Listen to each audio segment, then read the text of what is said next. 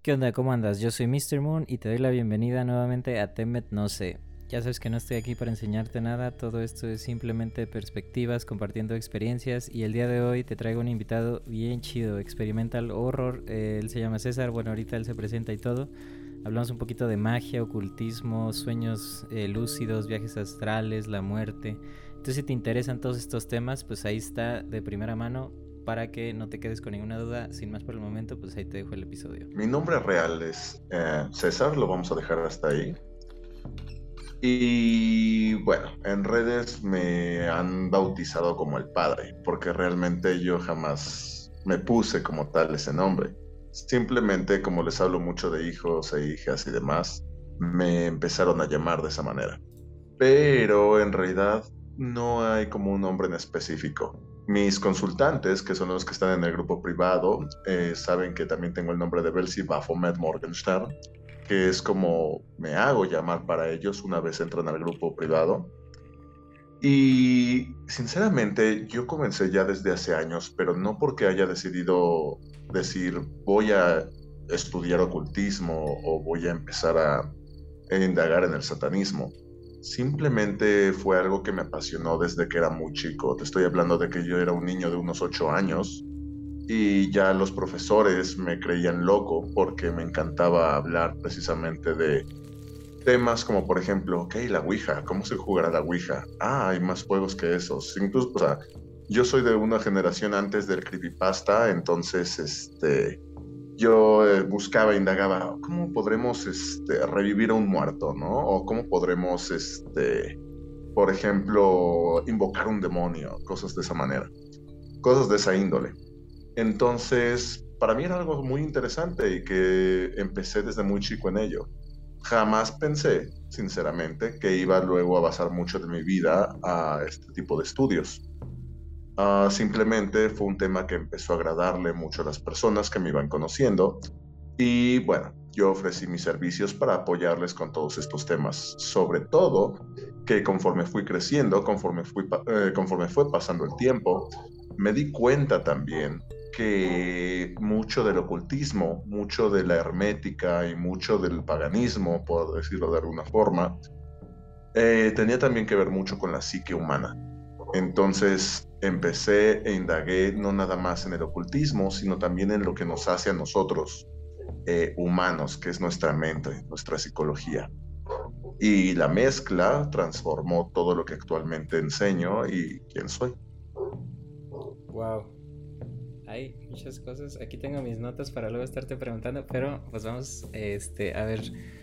Primero, ¿qué, ¿qué, fue lo que descubriste? Por ejemplo, me interesa saber de la Ouija. También en algún momento en la prepa me interesó esto y, llegué a jugarla, pero ni siquiera sé si lo hice bien, ni, ni si haya una manera de que se haga bien. Pues este, también te quería preguntar. ¿Existen, por así decirlo, entidades o es psicomagia o tú cómo lo ves? Yo creo que sí existe, pero no desde la manera en que todos quisiéramos percibir. Por lo regular, las personas lo que quieren cuando llegan y me dicen, ¿cómo puedo hacer un pacto con el diablo? Por lo regular lo que esperan es hacer un intercambio comercial como si fuera ir al banco y yo te doy esto, deposito mi dinero y tú lo guardas o o hacemos un intercambio, un contrato y lo firmo con sangre y listo, ¿no? Tú me das lo que quiere, lo que quiero y yo te doy mi alma. Las cosas no funcionan de esa manera, ya que en principio a mí me da mucha risa porque la mayoría quiere ofrecer su alma, porque no, no hay un entendimiento real de lo que es el alma. Es tan sencillo como entiendo para qué sirve el dinero, pero como no entiendo para qué sirve el alma, ok, te intercambio el dinero que sé para qué lo quiero a mi alma que no tengo idea de para qué sirve. Desde, esa, desde ese punto se vuelve algo bastante interesante, que lo que buscamos muchas veces en el ocultismo, en el satanismo, es resolver nuestros problemas mundanos inmediatos, ¿sabes? Y no funciona de esa manera los entes, los demonios, los espíritus, los ángeles, etcétera, etcétera, podrían definirse como energía. Y la energía sí es algo que existe a nuestro alrededor. La energía, los impulsos electromagnéticos, todo esto, eh, todo esto hace bombear nuestro corazón, todo esto hace que la electricidad de nuestro cerebro se mueva. Eh, lo que yo quiero siempre que se entienda es que estas energías no son algo sobrenatural. De hecho, el satanismo moderno no cree en lo sobrenatural. Cree en que todo lo que no conocemos es natural, proviene de un plano, del mismo plano. Simplemente no lo podemos ver o simplemente aún no lo conocemos. Por ejemplo, un demonio muchas veces es considerado una energía de bajo astral. Esto no lo transforma en algo sobrenatural, simplemente es un tipo de energía que podemos tomar con nosotros y de esta manera nos pueda brindar un beneficio no mágico. Bueno, mágico si lo quieres ver de esa manera, pero no que te lo dé de la nada, sino que tú puedes tomarlo, que esto active algo en ti y entonces a través de la acción logres lo que deseas. Por eso, por ejemplo, en un ritual satánico, lo que uno puede hacer es tomar tal imagen, tal sigilo, hacer el ritual y lo que se espera del ritual no es que te cumpla como con varita mágica, como si esto fuera Harry Potter, de repente que aparezca ahí energía y te cumpla las cosas, sino lo que busca es una activación, le llamamos activación, a lo que podemos nosotros crear a través de la acción. Pero bueno, ya ahí me estoy adelantando del tema. No, de acuerdo, está, está bien interesante. Bueno, te, voy a preguntar, este, mencionaste eh, el alma, que, no sabemos para qué sirve. ¿Qué, es el alma o, para qué sirve? ¿Cómo se usa? ¿Cómo se unta o cómo se come? O, ¿qué, es el alma? Bueno, el alma, hay algo bien importante que quiero siempre que todos tengan en cuenta, que todos tengamos en cuenta. No hay una verdad absoluta de las cosas. Realmente hay mucho que... Acabo de hacer un video, acabo de subir un video entre la diferencia. Me preguntaba un chico, ¿existe Dios? Y es un video que voy a subir, de hecho, dentro de un par de horas, en donde le comento que hay tres situaciones. Uno es el Dios amoroso que sentimos que es como un padre, etcétera, etcétera, etcétera, los humanos. Otro es la religión y otro es la fe. Y tenemos que aprender a dividir los tres. ¿A qué me refiero con esto? Hablando del tema de Dios, comentaba que, ok, sí, el concepto de Dios como un padre amoroso que está ahí cuidándote y vigilándote, sin duda es un concepto creado por el humano, completamente. Sin embargo, también la religión lo ocupa como un tema para, bueno, si yo tengo las llaves del cielo, pues entonces puedo hacer tratos contigo. O sea, es un aprovechamiento de esta necesidad afectiva que tenemos los humanos de ese padre. Sin embargo, el la fe es algo completamente diferente. La fe es algo que nos impulsa y nos mueve. Y está bien, tener fe, eso para mí es, este, es bastante lógico y bastante comprensible y bastante, bastante positivo. Ahora, con el tema del alma pasa algo similar. El alma, si lo entendemos como energía, como bien te lo dije anteriormente, con todo lo que son demonios, ángeles y demás, Sí, claro, existe y es una parte de nosotros. De hecho, hay eh, una energía que científicamente está comprobado que nosotros tenemos, que es un peso muerto del 0.0 y algo por ciento, que se considera que es el alma. Entonces, sí, el alma es una energía que de hecho al momento de que nuestro cuerpo muere, se transforma y se transforma y se diluye entre todo lo que es el campo eh, físico. Ahora, si e, esa alma tiene otras connotaciones que mm, dependiendo tus creencias puede hacer. Obviamente yo no considero, y esto es como siempre les digo, cada quien cree lo que quiera creer, desde mi punto muy personal, yo no creo, bueno, te lo pongo de esta manera, el satanismo, sobre todo la rama del templo de la llama ascendente, cree que existe eh, tanto el árbol de la vida como el árbol de la muerte. El alma, por decirlo así, va a ir en cualquiera de estos dos caminos dependiendo cuál decidas elegir. Y uno de estos caminos es el árbol del Clifot. Personalmente, yo considero que el árbol del Clifford es un camino más apropiado para aquellos que no buscan diluir su alma con lo que es Keter, sino que buscan transformar y hacer trascender su alma hacia Taumiel, que es la transformación del alma en tu propio Dios. Lo comento mucho en mi canal esto del propio Dios. Entonces, ya es una elección. Y para eso podría decirse que puede servir el alma si decides creer en ello. siempre, siempre lo diré, o sea, si quieres creer que el alma solo es energía, solo es energía. Si quieres creer que el alma tiene un propósito, adelante. Yo considero que si bien tiene un propósito, en lo que sí difiero mucho con las personas generalmente, es que el alma no es lo más importante. Muchos consideran que el alma es pórtate bien para que tu alma haga esto y que tu alma vaya al cielo y bla, bla, bla, bla, bla. Y en realidad, Anton Lavey lo decía muy claramente. El alma es como el zumo en un jugo de naranja. Sí, es parte esencial de la naranja, pero no puedes definir a toda la naranja por ese zumo. Entonces, solamente es una parte, ni es la más importante ni es la más trascendental solamente es una parte de nosotros. Ok. Este. Mencionaste de pasar al Clifford y luego al Cojor. Este. No, no sé. Yo, he leído mucho de, de los toltecas de acá de México y hablan de, de que cuando te mueres hay como un águila y se come tu conciencia y si la trabajas de alguna manera como que te, te fundes con esta energía infinita. No sé si es mm. algo similar o, ¿Cómo, ¿Qué es una metáfora o...? Sería algo similar. Sí, mira, obviamente todo depende de la cultura que se lo digas. Yo lo trato mucho desde la Kabbalah. Eh, la Kabbalah lo que tiene es que habla mucho del árbol de la vida. De hecho, el tarot y demás tiene que ver mucho con este, con este árbol de la vida.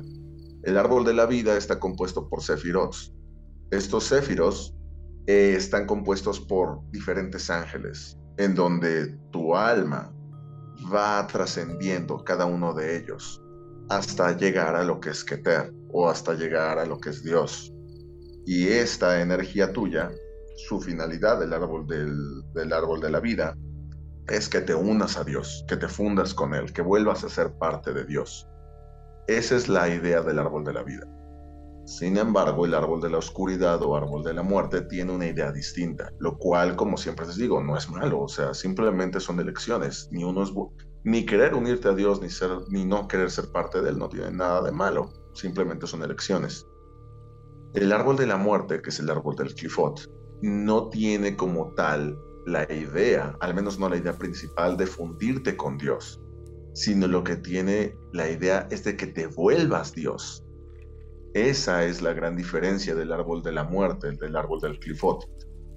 Y obviamente, si tú, si tú piensas un poco en el Génesis y piensas cuál era el gran pecado de Adán y Eva dentro de toda esta eh, parafernalia eh, judío-cristiana, pues que era, era precisamente eso, era el querer, eh, en algunos textos religiosos, eh, la serpiente tienta a Eva diciéndole que el momento de tomar el árbol del conocimiento, de la manzana y demás, va a poder ser como Dios, va a poder, etcétera, etcétera, etcétera. Ese es el gran pecado original. Sin embargo, dentro, del, eh, dentro de la mano izquierda, dentro de la flama oscura, lo que consideramos no es que eso sea un pecado, el querer ser como Dios. Entonces, lo que busca el querer ser como Dios es que puedas encontrar tu trascendencia a partir de ti mismo, sin necesidad de dioses externos, sin necesidad de que le reces a nadie, y que al único que puedas venerar sea tu persona. Entonces, el árbol de la muerte vas trascendiendo poco a poco a través, del, a través de los, ah, perdón, a través de las clifas, que la palabra clifa significa algo así como cáscara cada cáscara se va rompiendo conforme tu alma va trascendiendo. Y en cada clifa, en lugar de encontrar ángeles, encuentras demonios. Siendo, por ejemplo, el demonio Namá el primer demonio que te encuentras, después Lilith, y así sucesivamente vas conociendo demonios Belial, vas conociendo demonios, etcétera, etcétera, etcétera, hasta poder llegar a Taumiel. Y de esta manera, eh, y buscar esa trascendencia. Ahora, esta trascendencia espiritual no busca que se haga, y es una gran diferencia, por ejemplo, con el cristianismo, en donde la trascendencia espiritual se busca en el momento de la muerte. Una vez que mueres, entonces comienza tu camino espiritual. Eh, aquí no, aquí el camino espiritual se hace en vida, porque lo importante, como te decía anteriormente, no es esperar a que mueras, porque lo verdaderamente importante viene después. No, lo importante es que desde que tú tienes conciencia de quién eres, empiezas a trabajar en él. Entonces, el árbol de la muerte, el camino del clifot, busca que a través, por ejemplo, de la meditación oscura, a través de lo que es el sol negro, a través de la eh, transformación del ser, puedas ir recorriendo este camino. Por ejemplo, en mi grupo privado actualmente les voy a empezar a dar un poco lo que es, les di un, eh, poco de meditación oscura y lo que es el sol negro. Y les voy a hablar un poquito de las siete leyes herméticas eh, que se leen, por ejemplo, en el Kibalión. ¿Por qué? Porque lo que buscamos es esa trascendencia, pero no se puede hacer cuando no estás logrando soltar muchas de las necesidades más básicas que tenemos los humanos. Ok, este, bueno, aquí, aquí hay cosas interesantes. Este, ¿cuál sería la diferencia entre una meditación normal, por ejemplo, y una meditación oscura? Así a grandes rasgos. A grandes rasgos es un poco lo que te comentaba. La meditación normal busca la trascendencia hacia lo que es Dios, hacia unirte en donde todos somos uno.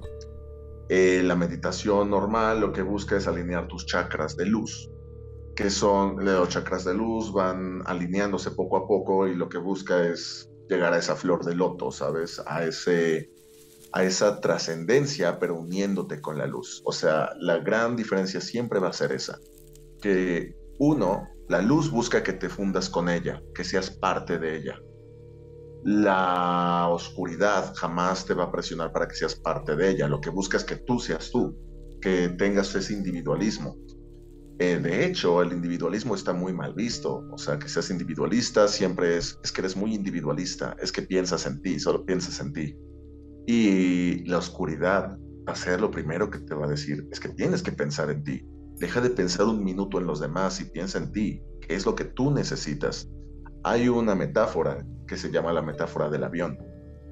La metáfora del avión es en donde muchas veces cuando hay una descompresión en el avión, bajan las mascarillas y lo primero que te dicen es ponte la máscara para que puedas respirar. Si tú intentas poner esa máscara en otras personas antes de ponértela tú, lo que va a pasar es que vas a asfixiarte y no vas a poder ayudar absolutamente a nadie.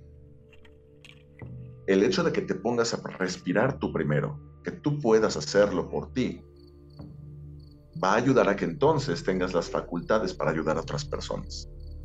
Y es ahí cuando hay un cambio de mentalidad, en donde la luz o u otras personas que consideran varios aspectos negativos de la vida, en donde la oscuridad no los ve negativos, los ve positivos. Por ejemplo, no seas demasiado individualista o, por ejemplo, no pienses demasiado en el dinero, no, no pienses demasiado. Por ejemplo, el dinero. El dinero la gente, eh, mucha gente, no digo todos, jamás este, es bueno en generalizar. Pero por lo regular te hablan de que el dinero es malo, que el dinero corrompe, que el dinero es, eh, oye, es que si estás pensando en el dinero, eh, no, eh, no se debe hacer eso, ¿no? A mí me preguntaban, por ejemplo, en mi grupo privado y en los cursos que doy, me decían, pero es que a veces, me decían a veces, ¿por qué cobras? No, no deberías cobrar por esto, no sé qué, etcétera. Y yo le decía a la persona, bueno, si yo no cobrara por lo que hago, no podría ayudarte, porque tendría que estar haciendo otra cosa, porque finalmente somos cuerpo físico, necesito comer, necesito tener un hogar, necesito tener mis necesidades cubiertas. Si no tenemos nuestro propio, nuestro propio oxígeno cubierto y no pensamos en nuestro individualismo, en que somos seres individuales, no somos, no seremos capaces de ayudar a otras personas. Y el dinero, por ejemplo, no hace a nadie malo. De hecho, el dinero solamente va a exponenciar lo que somos.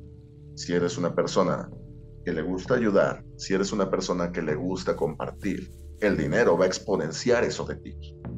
Si eres una persona que por el contrario no le gusta compartir, le gusta almacenar, le gusta hacer daño y provocar mucho daño, el dinero lo único que va a hacer es que va a exponenciar eso de ti.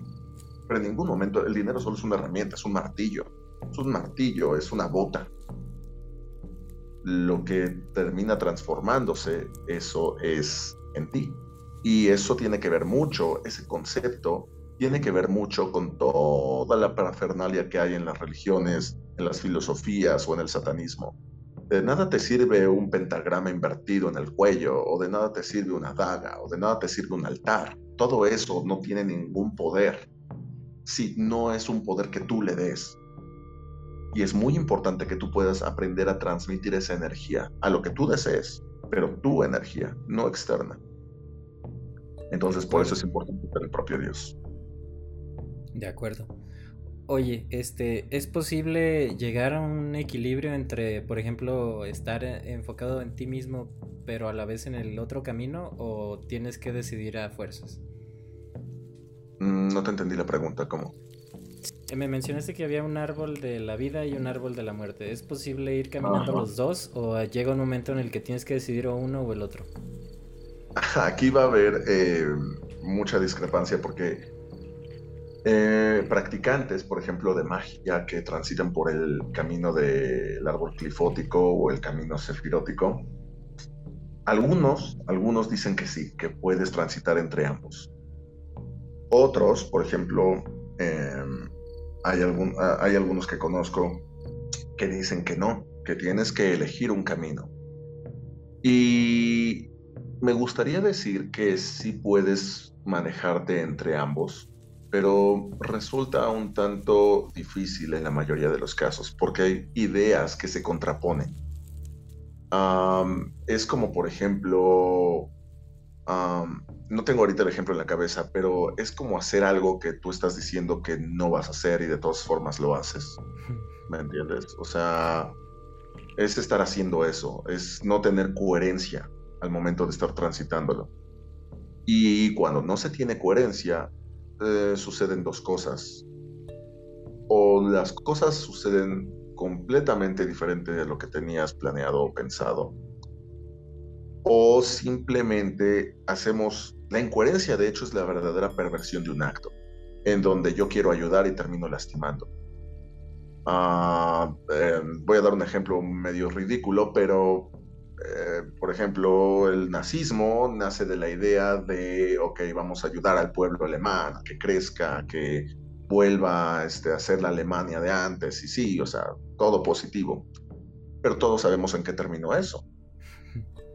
Esa es la incoherencia de la que hablo. Cuando tú actúas con base en incoherencias, con base en es que quiero transitar ambos caminos, terminas queriendo hacer cosas buenas o al menos cosas, o no quiero hablar de bien o mal porque no creo en ello, pero terminas haciendo cosas específicas que no tenían nada que ver con el objetivo principal. De acuerdo. Y te quería preguntar, ¿hay, ¿hay, algún peligro o algo así de transitar estos caminos oscuros, por así decirlo? No, me lo, mira, me lo preguntan mucho que si es peligroso o, o lo que sea, y yo lo que siempre les digo es, bueno, tú por lo regular naciste y te bautizaron, te volvieron católico y, y lo que sea, ¿no? Nunca te, nunca te dieron la oportunidad de preguntarte si era peligroso ser católico, por ejemplo. Nunca te preguntaron, oye, ¿y es peligroso hacer este ritual llamado misa? ¿Y es peligroso orarle a tal Dios? No, simplemente desde que nacimos nos ponen este sesgo de confirmación en donde eh, es bueno ser católico, es bueno ser lo que sea y no tienes que preocuparte al respecto. Cuando hacemos ese cambio, ese switch mental hacia un camino, el camino de la oscuridad, lo que pasa es que choca con muchas de las ideas que nos dijeron desde que éramos infantes. Entonces nuestro primer miedo, nuestra primera pregunta es, ¿será peligroso? Yo creo que al final del día todo depende de hasta qué punto también quieres llevar las cosas. Un católico puede, y esto lo digo en todas las religiones, eres judío, eres satanista, eres em, lo que sea, eh, musulmán. Tú puedes ser un muy buen musulmán que cree en las, que cree en, en, el Corán, que cree em, en Alá, y etcétera, etcétera, etcétera. Y al final también puede ser un mal musulmán, yihadista, que termina teniendo una idea confundida de lo que es Alá y que terminas lastimando a personas con estas ideas extremistas. Eso es el único riesgo real que puede llegar a, a ver cuando tú transitas algún camino. Así, así como hay yihadistas, hay también católicos bastante, bastante perturbados mentalmente como hay satanistas que también tienen ahí perturbaciones mentales. Eso no depende de lo que eso no depende del camino, eso depende de la persona completamente. Ahora, algo que quiero señalar es que tal vez lo que se refieren mucho es si hay un peligro en la invocación, o si hay un peligro en jugar la Ouija, o si hay algún peligro en hacer este tipo de cosas. Ah, aquí hay algo muy interesante y es que el verdadero poder de algo, de un objeto, de una invocación, proviene de la fe que comenté en un principio, que tú haces en la invocación. Cuando tú, digo, puedes encontrar personas que lo han hecho en YouTube, eh, intentando invocar un demonio. Lo intentan invocar y no pasa absolutamente nada, y se ríen y juegan, etc. ¿Por qué? Porque no lo están haciendo realmente, están jugando desde el puro juego no va a pasar absolutamente nada.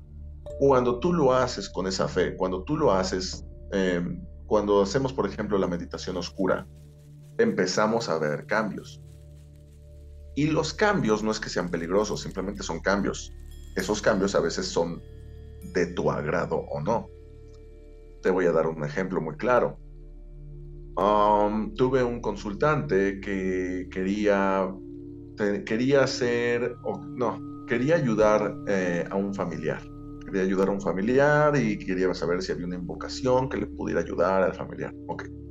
Fuimos trabajándolo, fuimos trabajándolo y efectivamente pudo brindar ayuda a su familiar, si hubo un ritual, hubo todo lo que tú, lo que tú quieras pero al final del día eh, tuvo problemas con ese familiar, se pelearon y eh, hubo problemas ahí entre ellos, hasta legales y demás, ¿no?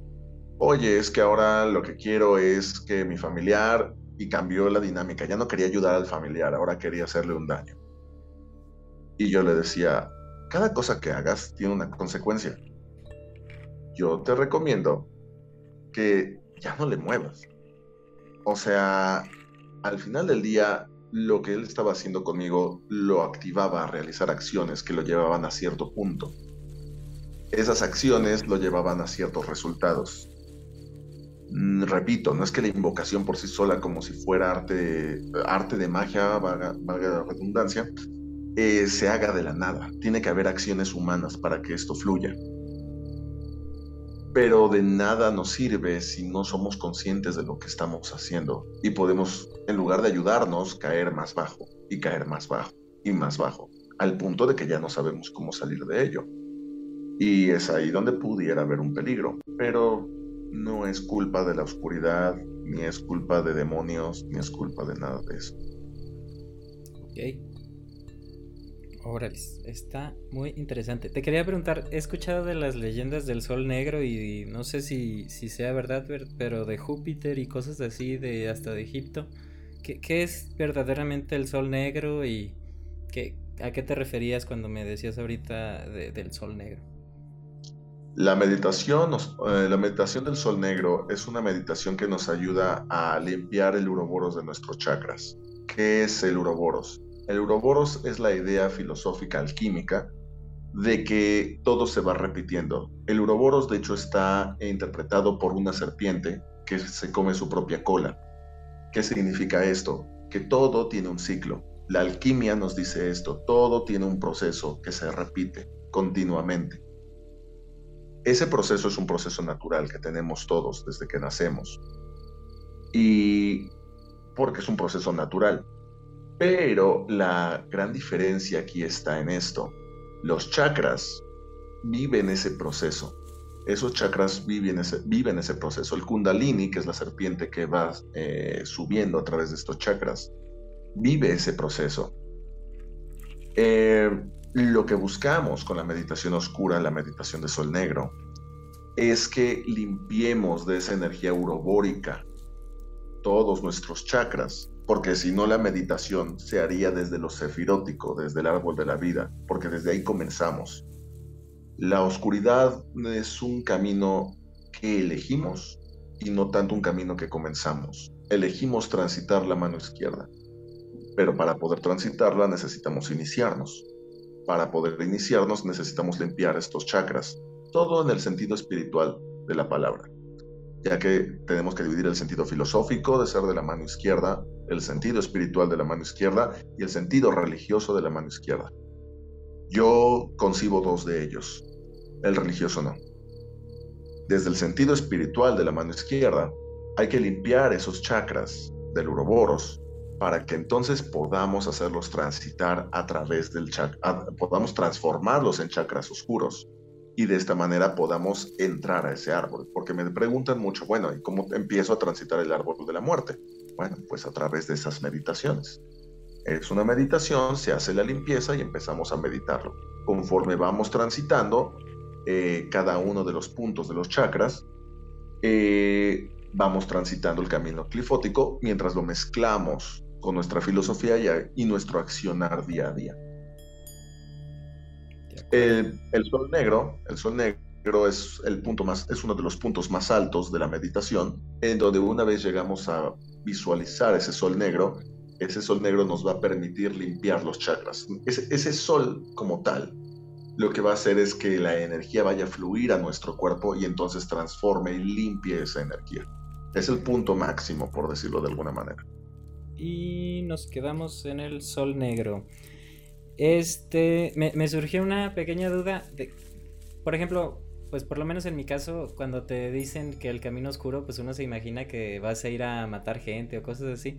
Pero como estoy viendo estas cosas, pues realmente no es un camino oscuro así como uno piensa en la oscuridad, ¿no? Estoy, estoy viendo que tiene mucho que ver, por, por lo menos en mi caso, tampoco soy muy religioso ni nada de esto de ángeles y cosas de estas. Eh, me gustó lo tolteca, que ha tenido mucha similitud con esto y, habla igual de, que la vida, eh, que de nada te sirve estar hablando si no actúas y, todo esto que más o menos tú platicas. Entonces, te iba a preguntar, ¿hay, sacrificios o cosas así o todo esto es, falso? ¿Hay algunos que lo practican o tú cómo lo ves? como todo. sí hay gente que puede llegar a practicar sacrificios. te lo voy a poner de esta manera. Así como hay ramas diferentes de la religión cristiana y hay gente, como te comentaba anteriormente, bastante, um, llamémosle, extrema de, sus creencias, pues también en el lado de la oscuridad. Y es mucho más visible en el lado de la oscuridad, pues por lo mismo de las creencias que tienen las personas de esto. Vamos a diferentes puntos. Te lo comenté anteriormente. Eh, se puede dividir de tres formas, filosófico, espiritual y religioso. El satanismo moderno, especialmente los dos tipos de satanismo, el satanismo lavellano y el del templo satánico, que ese es muy nuevo realmente, estos dos no consideran el sacrificio como necesario. ¿Por qué? Porque de hecho Anton LaVey en sus mandamientos satánicos habla específicamente de que los rituales con sacrificios, por ejemplo, animales, o los rituales con, obviamente, sacrificios humanos, no, en número, tienen su razón de ser. Te voy a explicar cuál es. Específicamente lo que buscamos en el satanismo moderno es sacar tu Dios interno. No tendría ningún sentido que esperes que a partir de la energía de algo externo, tú puedas crecer en lo interno. Entonces, ese es uno.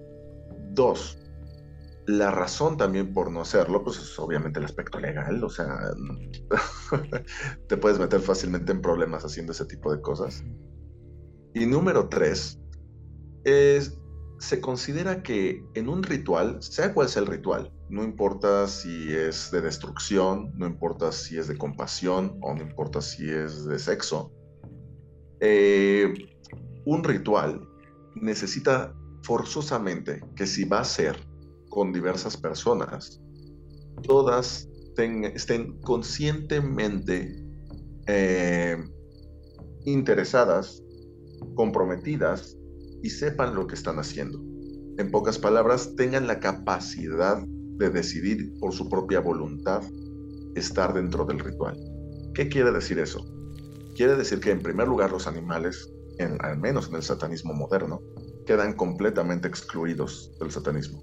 Yo tengo tres gatos y los amo con todo mi corazón.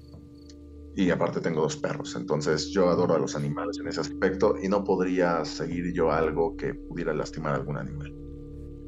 Eh, entonces los animales quedan excluidos precisamente por este hecho del satanismo moderno. Y lo segundo es, por ejemplo, los niños o menores de edad. Igualmente, no se, te repito, la persona tiene que tener la suficiente madurez, tanto física como emocional como mental, para poder ser partícipe de un ritual. Entonces, niños, animales o personas que simplemente no entienden lo que están haciendo en ese momento, no pueden ser partícipes. Tiene que haber una conciencia de ello. Y como te dije, eh, los rituales de sangre sí son, eh, sí se pueden hacer rituales de sangre en algunas áreas del satanismo, lo que no significa que sean sacrificios. Te voy a dar un ejemplo. En uno de los primeros rituales, llamémosle de iniciación del templo de la llama ascendente, eh, puede haber eh, sangre, ¿no? En uno de los rituales. Sin embargo, eh, ¿qué, sangre es? Que te pinches un dedo y pongas la sangre de tu dedo en, una copa. O sea, pin, ya. Eso es toda la sangre que va a haber en el ritual. Eh, hay una razón muy específica por la que se ocupa sangre en los rituales desde tiempos antiguos, pero bueno, ese es lo máximo que pudiera haber hablando del templo, del templo de la llama ascendente o hablando, qué bueno que me hiciste esta entrevista hoy porque de hecho voy a hablar de eso hoy a las 10 de la noche. Este, hablando del templo de la llama ascendente o hablando de, cualquier otra rama del satanismo, hay que recordar que hay satanistas que sí creen que existe un Satanás, que sí creen que existe un Satanás, un Lucifer y que de verdad hay un infierno con fuego, como sea, a donde van las personas. Ah, en este caso, en muchos de estos casos, sí puede llegar a haber gente bastante extrema que puede llegar a hacer sacrificios incluso animales, especialmente cuando estamos hablando de no necesariamente satanismo. Te voy a decir, por ejemplo, no soy experto en el tema, pero por ejemplo, hay religiones eh, como por ejemplo la santería, que sí considera el sacrificio de animales como gallos, como palomas, etc. Y hacen rituales de sangre sacrificando estos animales. También el vudú eh, llega a sacrificar animales y de hecho en uno de estos, en uno de estos rituales, en este momento no, no, no recuerdo su nombre, se ocupa la sangre del animal para poder bañar la frente de los diferentes participantes eh, con esta sangre. De hecho, hay eh, varios rituales que ni siquiera tienen que ver con el satanismo que pueden llegar a ser más crudos. Eh, sobre todo en el, eh, en el paló, por ejemplo. En el paló, por lo regular, también puede llegar a haber sacrificios y ahí también sí puede llegar, ha habido algunos casos en esta religión de sacrificios humanos. Entonces, este, son contados, son contados, pero sí ha llegado a ver en algunos de estos casos. Nuevamente, yo no critico ninguna. Todos tienen su manera de ver este mundo, su manera de ver la vida. Y si el sacrificado desea ser sacrificado, ¿quién soy yo para negarlo? Pero, vamos, digo, las culturas mesoamericanas, eh, los aztecas, en algunos casos el sacrificio era todo un honor era todo un honor ese sacrificio y ser el, y ser el vehículo que iba a, traer la lluvia, ser el vehículo que iba a despertar el poder de los dioses, era un honor. ¿Cómo podríamos ser como los españoles en 1521 imagínatelo de esta manera, y sobre todo, eh, tú eres de México, ¿no? Sí. Imagínate, o sea, como mexicano, visto desde cambiando el paradigma, ¿cómo podríamos criticar a esa cultura por hacer sacrificios humanos? Diciendo, es que no, es que estamos en el siglo XXI, no, eso es, es inaceptable, inadmisible. Es como ponerte la armadura española, llegar a ese nuevo territorio que desconoces, verlos y decir, es que ustedes son salvajes. Es que ustedes son salvajes, dejen de hacer eso. Y si no lo dejan de hacer, nosotros los vamos a detener al final del día es, la misma, es, es el mismo paradigma que no entendemos. Nuevamente, yo lo único que sí considero, y eso sí es muy claro con los aztecas, es que en la mayoría de los casos, no en todos, se hacía un sacrificio con eh, el, entendimiento del sacrificado de, de, lo que significaba ese sacrificio. Eh, salvo en las guerras floridas, que por ejemplo se sacrificaba a los prisioneros, ¿no? Pero bueno, ese es otro tema. Ya me desvié. ¿Qué estábamos hablando? no, no, no, sí, todo bien. Este, de, los sacrificios de sangre.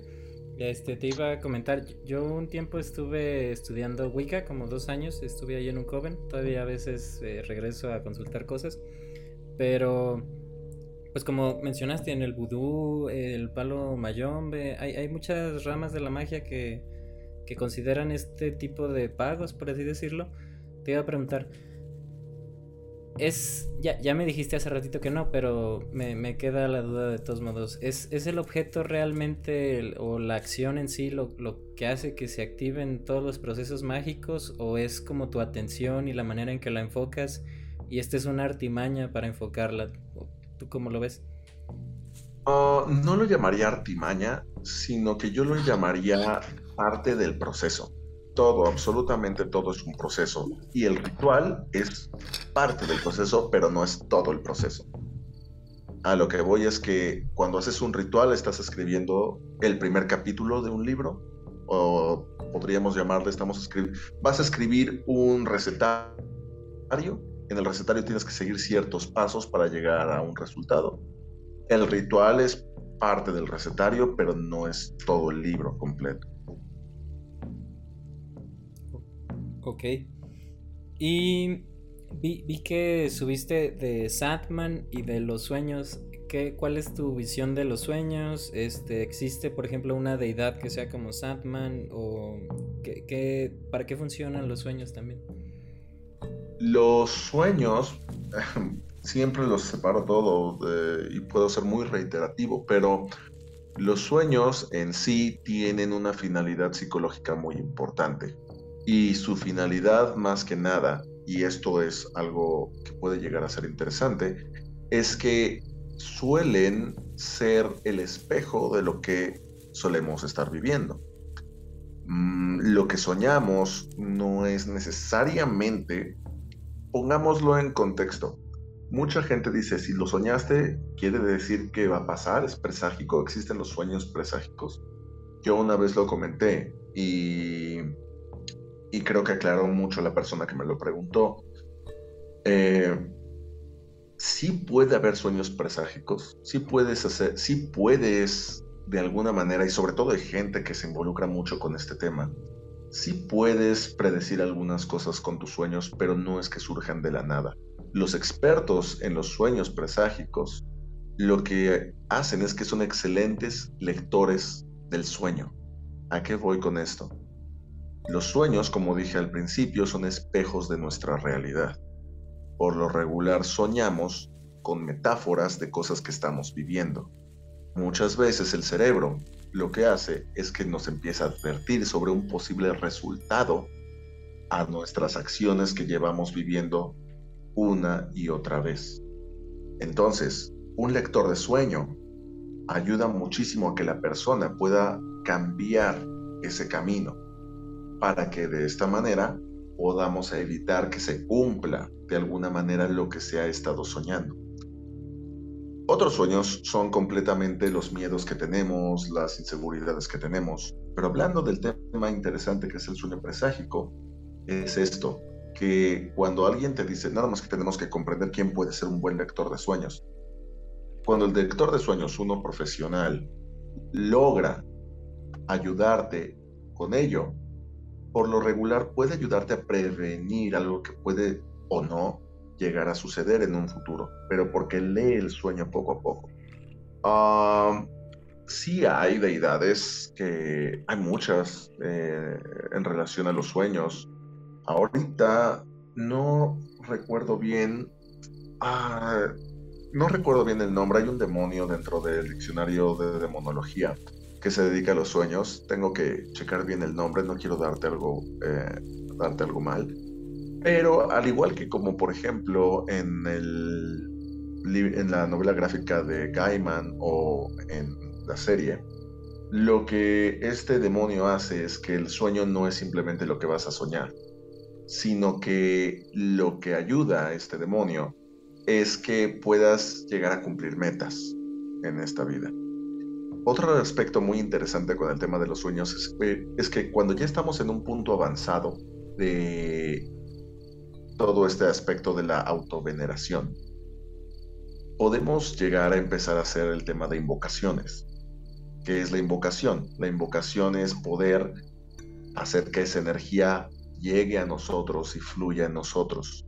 Esa energía, llámale Belial, llámale Astarot, llámale como quieras, pero esa energía eh, pueda llegar a nosotros y pueda proporcionarnos ayuda.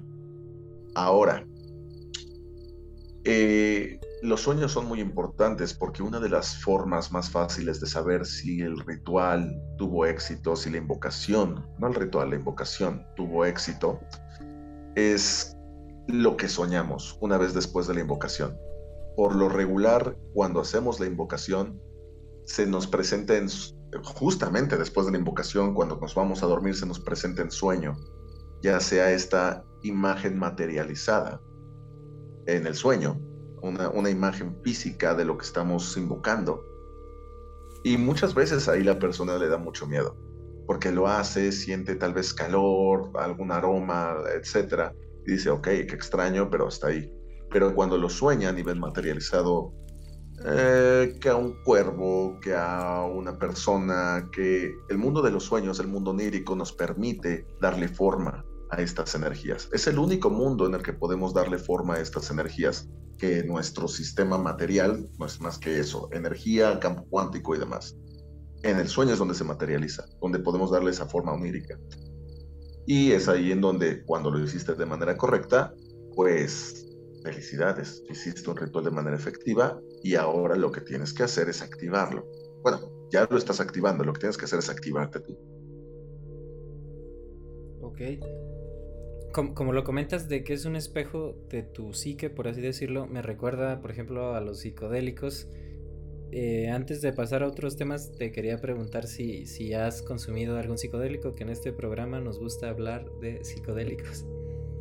Sí, sí, sí, sí. Eh, yo entre... Tengo tres carreras. Tengo tres carreras y una de esas carreras fue la carrera en cinematografía. Y ahí te imaginarás, este, pues que hay de muchas cosas, ¿no? Entonces sí, que te voy a decir una cosa, es al menos considerado por Anton LaVey, el padre del satanismo moderno, es importante no consumir ningún tipo de psicodélico cuando menos eh, un par de días antes del ritual. ¿Por qué? porque hay diferentes tipos de rituales. Digo, está el ritual de la ayahuasca, que sí, este, que sí tenemos, sí, hacemos, sí consumimos este DMT. Pero está en los rituales, por ejemplo, satánicos, por lo regular lo que se intenta es que puedas todo hacerlo sin la necesidad de algo externo. Repito, la idea es que todo, toda tu energía provenga desde adentro y no requieras de situaciones externas. Porque entonces, aquí viene el tema de la sangre. La sangre en grandes cantidades eh, tiene un componente químico. Eh, ahorita se me fue el nombre de cómo se llama el componente, pero tiene un componente químico que ocupaban en la antigüedad que cuando lo bebían, si tú bebes sangre en grandes cantidades, este componente químico te hace alucinar. Y al momento de que alucinas, en la antigüedad, pues mezclaban mucho este alucinógeno con lo que es el entendimiento de los dioses.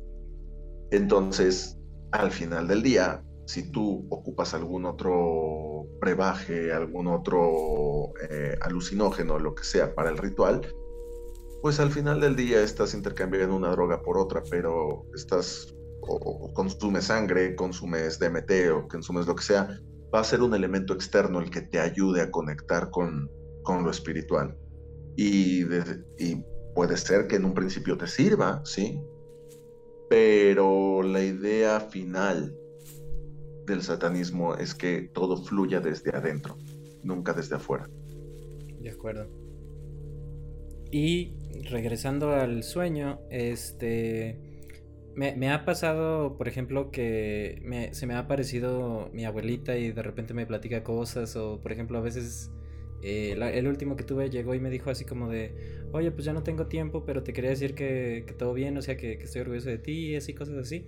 Y ya de repente se va y, como que no me doy cuenta que es un sueño, te quería preguntar, he escuchado que hay gente que dice que este tipo de experiencias pueden ser egregores o entidades que de alguna manera están queriéndote robar tu energía.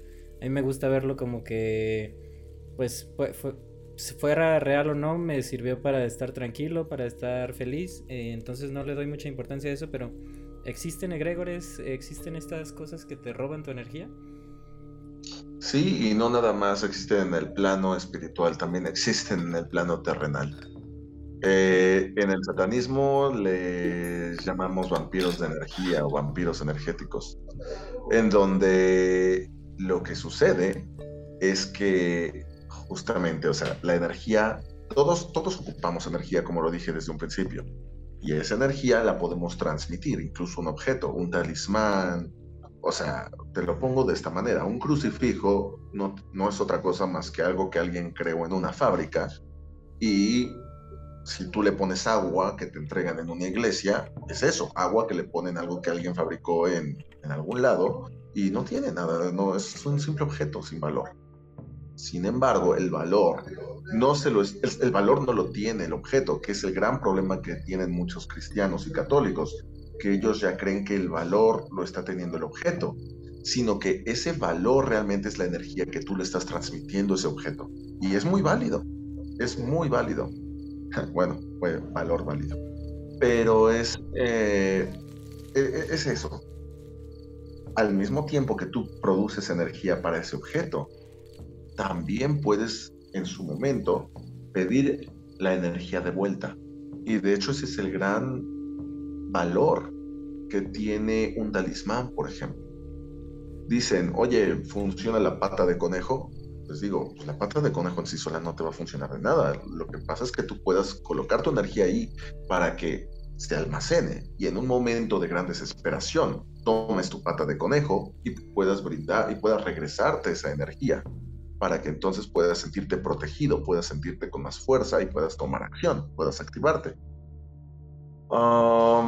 entonces, así como lo estoy mencionando con los objetos, también las esencias, también eh, los seres humanos eh, y también eh, todo esto pueden quitarte la energía a ti. Y la mejor manera de quitarte la energía, curiosamente, no considero que, por ejemplo, en tu sueño de la abuela eh, que, que, tuviste, eh, fuera para quitarte energía, ya que no hay ninguna señal de que continuaras haciéndolo, ni tampoco has tenido el sueño constantemente. Eh, recuerda, ten en cuenta que un recuerdo puede ser algo muy bello, que tú en este momento dices, es que para mí fue algo muy bonito, que eso no te va a robar energía, al contrario, te brindó energía. A que si esa energía de bajo astral te está recordando a tu abuela en cada sueño, en cada sueño, en cada sueño, en cada sueño, y no te permite soltar, que es la, la meta máxima que podamos aprender a soltar, y te quedas con la idea de es que quiero volver a soñar con ella, es que estoy soñando con ella, deja de ser un recuerdo bonito y se transforma en un recuerdo de necesidad se transforma en algo que empieza a quitarte energía. Y ahí sí, podemos definirlo como que es una energía de bajo astral, un vampiro energético. De acuerdo. Y hablando de astral, este, los viajes astrales eh, son sueños, eh, hay un plano al que accedes, es otra dimensión o qué, es esto del astral? No es otra dimensión. El viaje astral es eh, parte, parte del desdoblamiento físico. Te, mantienen, te mantienes en este plano, pero bueno, algunos dirían que no es el mismo plano, yo considero que sí, en donde lo único que vas a hacer es que tú puedes salir de alguna manera de tu cuerpo para poder eh, visualizar desde visualizar tu yo desde otra perspectiva, lo cual te va a dar mucho poder porque por lo regular somos los protagonistas de nuestra propia historia y al ser los protagonistas de nuestro propio cuento, no somos capaces de ponernos en los zapatos de otras personas para mí el viaje astral es súper importante porque ayuda muchísimo a que puedas verte desde otro ángulo sin dejar de ser tú. Y de esta manera puedas tener una visión de ti mismo mucho más profunda y muy diferente. De hecho, el viaje astral también es algo que platicamos en el grupo privado y tenemos algunos este, ejercicios ahí para, para poder hacer. Órale, ok, este... Mm, ya de últimas preguntitas. Este, exorcismos y posesiones y estas cosas son reales o es gente que nada más, por ejemplo, me compartiste que casi todo es psicología humana, ¿se la creyeron tanto que así quedaron o sí hay casos que sí? Es que creo que es ahí donde siempre tengo que tenerlo el punto medio. No, eh, sí hay mucho de psicología, pero lo que no quiere decir que las energías no existan. Es muy complicado, yo sé, de entenderlo en ambos planos, pero cuando yo, por ejemplo, me preguntaste en un principio, ¿existen los demonios? Yo te dije, son energía. No quiere decir que no exista esa energía. Simplemente es, una, es un tipo de energía no la visión que tenemos de los demonios con alas, cuernos y monstruos y demás, eso es creado más por el humano. Pero la energía como tal existe. Y lo que buscamos muchas veces es trans, trans, que transitemos por esa energía. Puede haber casos, y esto de hecho lo comenta en una entrevista muy interesante que puedes encontrar ahí en YouTube, el que, o que tal vez has visto por los temas que manejas, el padre José Antonio Fortea, que es un exorcista muy famoso en España. Eh, él ha presenciado alrededor de más de, creo, 300 o 500 exorcismos. Búscalo en YouTube, ahí lo vas a ver. Eh, él asegura completamente que los exorcismos son reales, completamente. Y él es una figura de respeto en esa área. Entonces, lo que yo considero es que Alguien que sufre de una posesión diabólica es alguien que tiene una energía muy fuerte, muy pesada y muy poderosa dentro de sí, que no sabe controlar, porque toda la energía nos puede ayudar, no es como que ese demonio o esa energía me quiera hacer algún mal, no, no, no, no funciona así. Esa energía simplemente entró a ti, está en ti, pero eres una eres, pongámoslo así, eres una pequeña estufa, un pequeño boiler chiquito, con mucha energía, con tanta energía que va a estallar, ¿sabes? O sea, no sé cómo, no sé de qué mejor manera explicarlo, pero simplemente eh, eres un pequeño auto compacto con motor de tráiler. ¿Entiendes? Entonces, ¿qué pasa? Que pues no, no vas a funcionar, no va, te, vas a descomponer. Y esa enorme energía que no sabes controlar te empieza a consumir. Te empieza a consumir porque no estás hecho, adaptado a esa energía.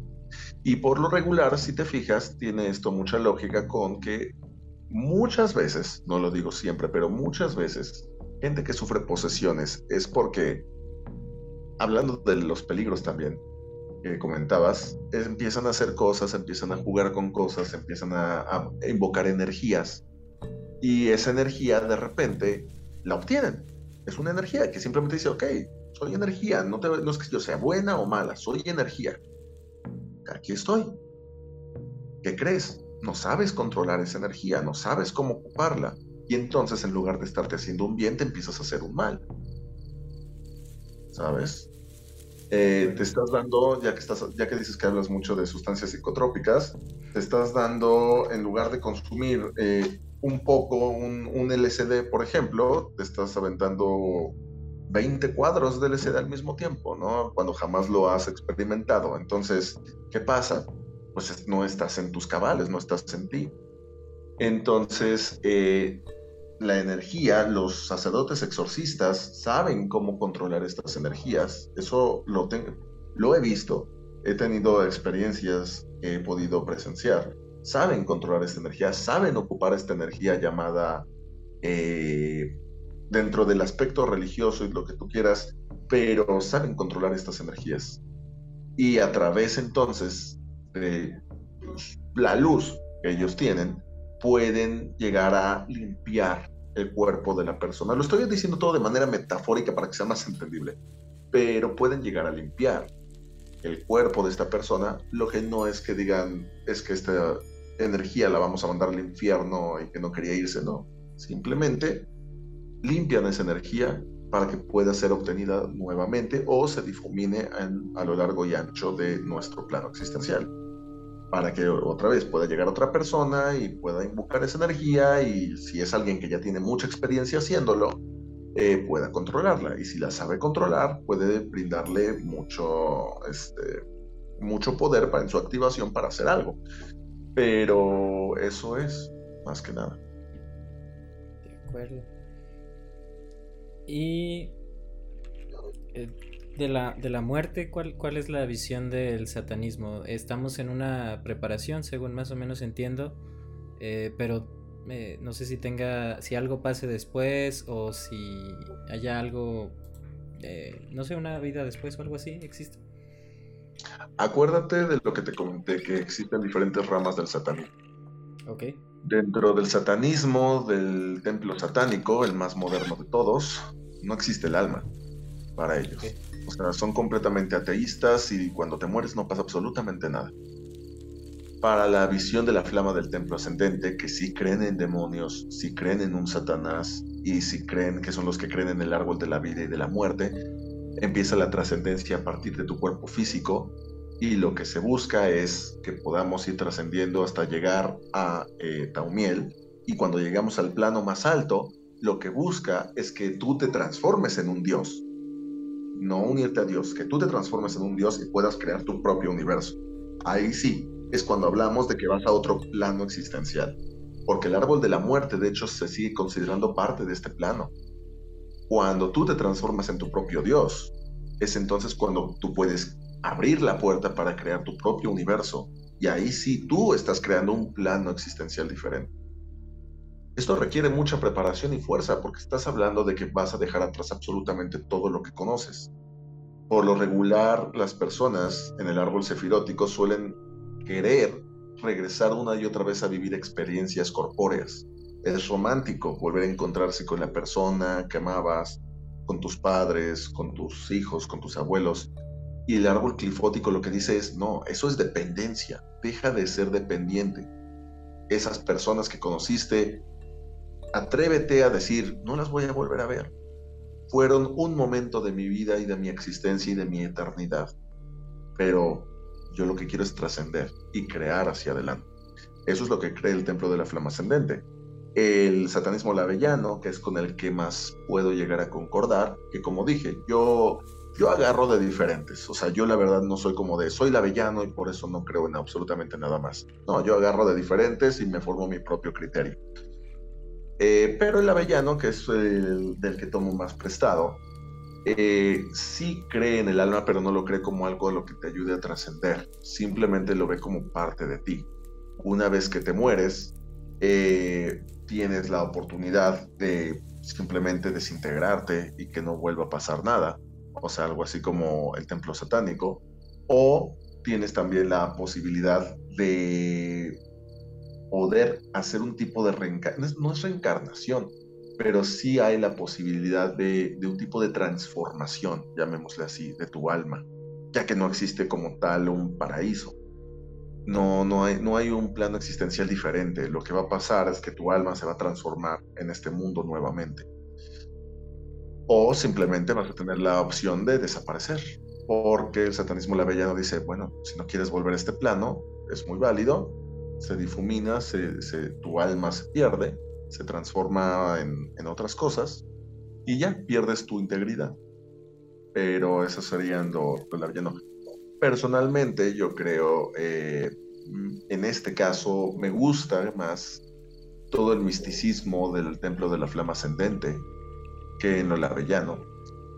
Eh, y me gusta más eh, todo el misticismo que hay en este, pero al final del día lo que sí no concibo de la flama ascendente es que ellos sí creen en los demonios y Satanás como entidades muy físicas, o sea, literal, creen en, creen en Lilith, creen en Amá, creen en, en Tomía, creen en Belial, creen en Astaroth, creen en Citri, creen en un montón de demonios.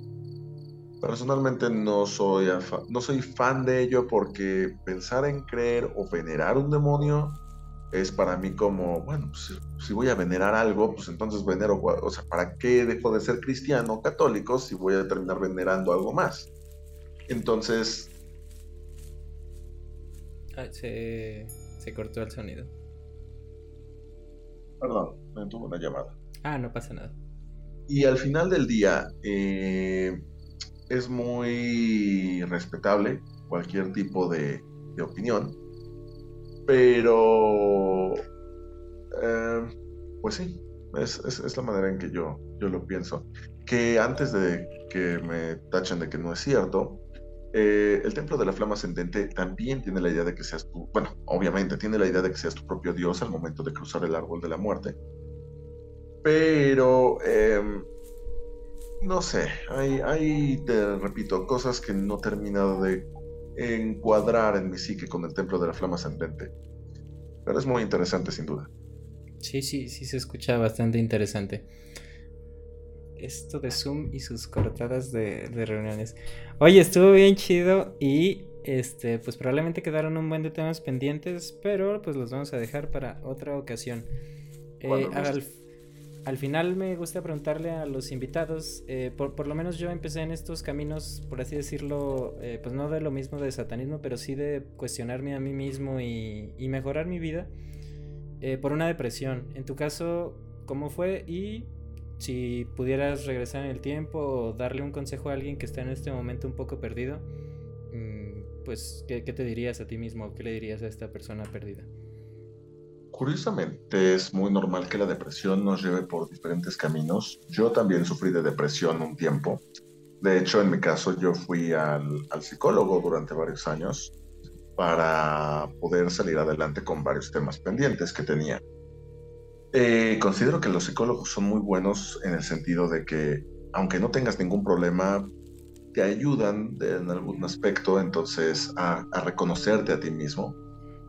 Eh, y lo que considero es que, número uno, somos lo que somos gracias a todo lo que hemos vivido. Entonces el arrepentimiento en ese sentido no le veo mucho sentido.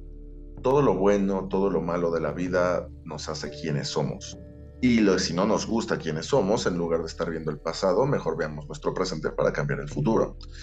Eh, así que estarse arrepintiendo mucho de lo que ha pasado es, es, algo que yo jamás recomendaría.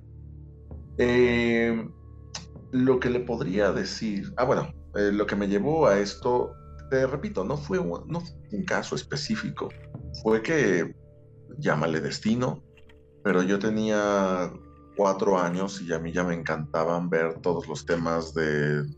Ah, ponme, ah, yo le decía a mi madre, ponme el exorcista, me encanta, este, ponme el exorcismo de no sé qué, este, ponme cualquier cosa que tuviera que ver con demonios, lo oculto, este, sangre y cosas así me gustaban y no había una razón. Fue eh, hasta cierto punto una, una niña es muy feliz. Entonces, no había razón en específico, simplemente fui queriendo meterme al tema y tuve de hecho padres muy abiertos de mente, por decirlo así. Tenía yo 11 años y me dijeron, este, mira, te compré la Biblia satánica, a ver, léela, a ver si te gusta. ¿No? Y yo, ay, la Biblia satánica, sí, lo vi todo, lo leí. Este, y así, así fui eh, entrando en estos temas. Em, no, no creo poder dar como tal consejos, porque cada cabeza es un mundo y todos tenemos un paradigma, diferentes paradigmas en la vida. Lo que yo he vivido no es lo que tú has vivido, eh, ni, ni, ni, nada. O sea, todos tenemos una vida que por una u otra razón eh, se diferencia. Pero lo que sí puedo decirle a alguien joven de está comenzando, que tal vez está confundido, no sabe para dónde ir, este, la religión no le, no le termina cayendo bien, este, y se siente mal, lo primero que le diría es que está bien que se sienta mal, que nadie jamás invalide cómo se siente, porque es muy común que nos digan, eh, ay, no, estás deprimido otra vez. Ay, no, que porque te dejó tu novia. Ay, no, que porque este, extrañas este, a tu perrito. Que jamás nadie, nadie te invalide por lo que sientes. Porque ese es el primer paso hacia tu autodestrucción. Ese es el primer paso en una línea continua de que invalidamos quienes somos y en el proceso castigamos a otros invalidándolos también. Lo que hay que romper es ese proceso y que entendamos que sí, me siento triste porque me dejó mi novia. ¿Y qué te importa? O sea, yo me siento mal y lo que quiero es salir de ello.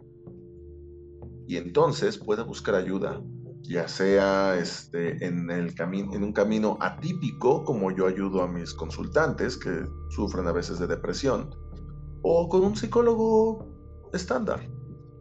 Pero lo importante es entender, número uno, que lo que sentimos nadie lo debe de invalidar, y número dos, que jamás vamos a estar solos en el proceso. Que si bien somos seres individuales, eh, siempre va a haber alguien allá afuera que te puede brindar apoyo y que de esta manera puedas tú salir adelante. Eso es lo que yo le diría a una persona que esté pasando por ahí. De acuerdo.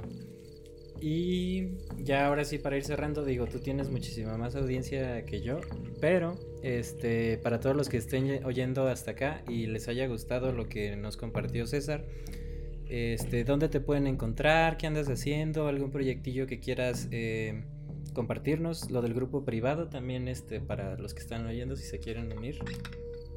Bueno, el grupo privado es para personas específicamente que quieren ah. llegar a la autoveneración, eh, que buscan ser sus propios dioses y que han sufrido de eventos que los han dejado caer, traumáticos, de desesperación, y en donde han perdido todo su poder y se lo han dado a otras personas. El punto con el gran renacimiento es que recuperes ese poder, que vayas caminando en esa recuperación y vayas transformándote en tu propio Dios para que absolutamente nadie pueda decidir sobre tu presente y tu futuro. Ese es el punto del gran renacimiento. Y se maneja lo que es magia menor, magia mayor, psicomagia, filosofía y aparte del grupo privado, que ahí manejamos temas eh, constantemente y que aparte cada mes eh, traemos invitados especiales. De hecho, hoy a las 11 de la noche va a hablar la bruja Sayuri, que eh, nos va a hablar un poquito sobre cómo combatir, de hecho, con energías de bajo astral. Y justamente cuando ya eres parte del Gran Renacimiento, me gusta irles preguntando qué quieren ver el próximo mes, qué quieren ver el próximo mes. Eh, y traemos lectores, podemos traer lectores de runas, podemos traer este, psicólogos, podemos traer eh, santeros, podemos traer de diferentes, de diferentes lugares. Entonces, eso es el grupo privado. Y un proyecto muy interesante que me gustaría que, que pudieran unirse es que en YouTube apenas estamos comenzando y eh, tenemos la meta de que al llegar a 10.000 suscriptores vamos a empezar una serie documental. Esta serie documental va a ser en donde yo voy a ir a varios lugares de diferentes pueblos de Latinoamérica para que podamos descubrir lo que es realmente la magia, entrevistando en Cuba gente que practica vudú, entrevistando en México gente que puede practicar la santería, eh, entrevistando satanistas de otras latitudes, etc. Y podamos inclusive ver algunos aspectos de la magia y todo desde la visión de los expertos que lo practican. Entonces, para empezar con el primer, eh, la primera temporada, eh, lo que se está pidiendo es que lleguemos simplemente a 10.000 suscriptores. No hay que hacer ningún pago, no hay que hacer absolutamente nada, simplemente que des clic en suscribirte en Experimental Horror en YouTube y con eso ya habrás aportado para que comience esta serie.